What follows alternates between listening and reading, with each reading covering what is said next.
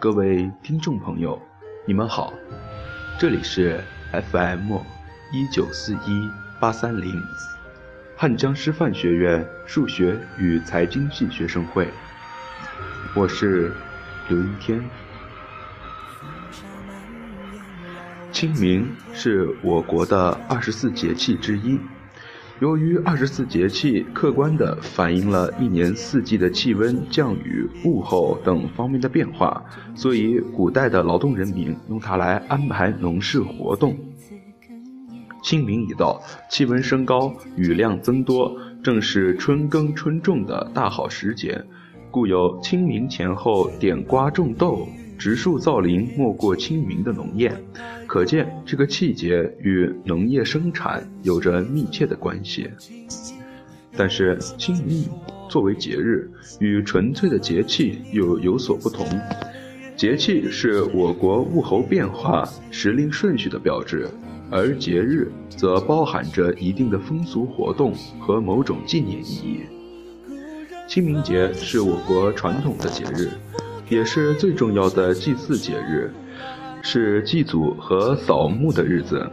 扫墓俗称上坟，祭祀死者的一种活动。汉族和一些少数民族，大多数都是在清明节扫墓。按照旧的习俗，扫墓时人们要携带酒食、果品、纸钱等到墓地，将食物供祭在亲人墓前，再将纸钱焚化。为坟墓培上新土，折几枝嫩绿的新枝插在坟上，然后叩头行祭礼拜，最后吃掉酒食回家。唐代诗人杜牧的诗《清明》：清明时节雨纷纷，路上行人欲断魂。借问酒家何处有？牧童遥指杏花村。写出了清明节的特殊气氛。清明节呢，又叫踏青节。按阳历来说，它是在每年的四月四日至六日之间，正是春光明媚、草木吐绿的时节，也是人们春游的好时候。所以古人有清明踏青，并开展一系列体育活动的习俗。直到今天，清明节祭拜祖先、悼念已逝亲人的习俗仍然很盛行。我国清明节的习俗大约始于周代。距今已经有两千五百多年的历史，清明与寒食的日子很接近，而寒食即称为清明的别称，也变成清明节的一个习俗。清明之日不动烟火，只吃凉的食品。而关于寒食，有这样一个传说：相传春秋战国时期，晋献公的妃子为了让自己的儿子继位，就设计毒害太子。太子被逼自杀，而太子的弟弟重耳为了躲避祸害，流亡出走。在流亡的期间，重耳受尽了屈辱。原来跟着他一道出奔的臣子，大多陆陆续续的各奔东西去了，只剩下少数几个忠心耿耿的人一直追随着他。其中一个人叫介子推。有一次，重耳饿晕了过去。介子推为了救重耳，把自己腿上的一块肉割下，用火烤熟了送给他吃。十九年后，重耳回国做了君主，就是著名的春秋五霸之一晋文公。晋文公执政后，对那些和他同甘共苦的臣子大加封赏，唯独忘了介子推。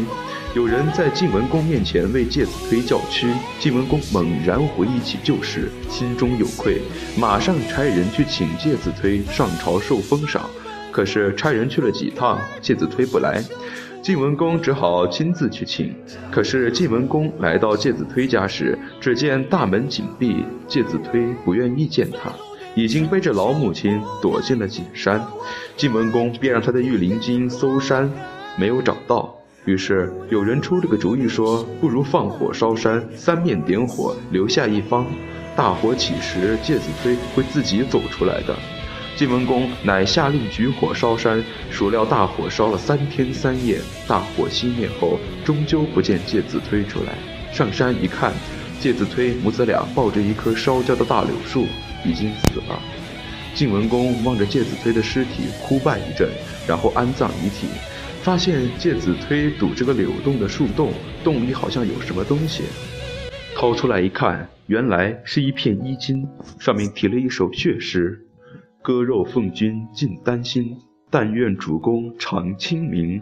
柳下做鬼终不见，强似伴君作谏臣。倘若主公心有我，忆我之时常自省。臣在九泉心无愧，勤政清明复清明。”晋文公将血书藏入袖中，然后把介子推和他的母亲分别安葬在那棵烧焦的大柳树下。为了纪念介子推，晋文公下令把景山改为介山，在山上建立祠堂，并把放火烧山的这一天定为寒食节，晓谕全国，每年的这天禁忌烟火，只吃寒食。走时，他伐了一段烧焦的柳木，到宫中做了一双木屐，每天望着它叹道：“悲哉足下！”足下是古人下级对上级或同辈之间相互尊敬的别称，据说来源就是于此。第二年，晋文公领着群臣素服徒步登山祭奠，表示哀悼。行至坟前，只见那棵老树死树复活，绿枝千条，随风飘舞。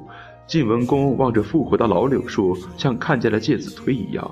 他敬重地走到跟前，真爱地掐了一下树枝，编了一个圈儿戴在头上。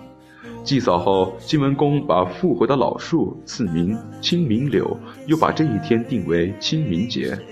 此后，晋文公常把血书绣在身边，作为鞭策自己执政的座右铭。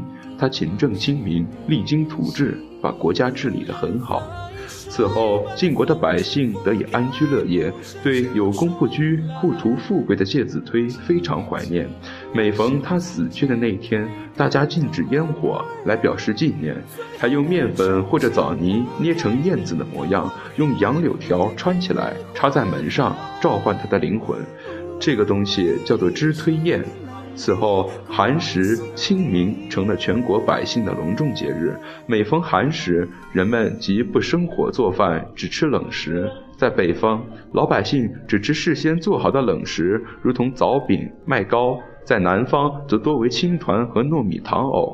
每届清明，人们把柳条编成圈儿戴在头上，把柳枝插在房前屋后，以表示怀念。其实呢，寒食节的习俗源于古代钻木取火之制。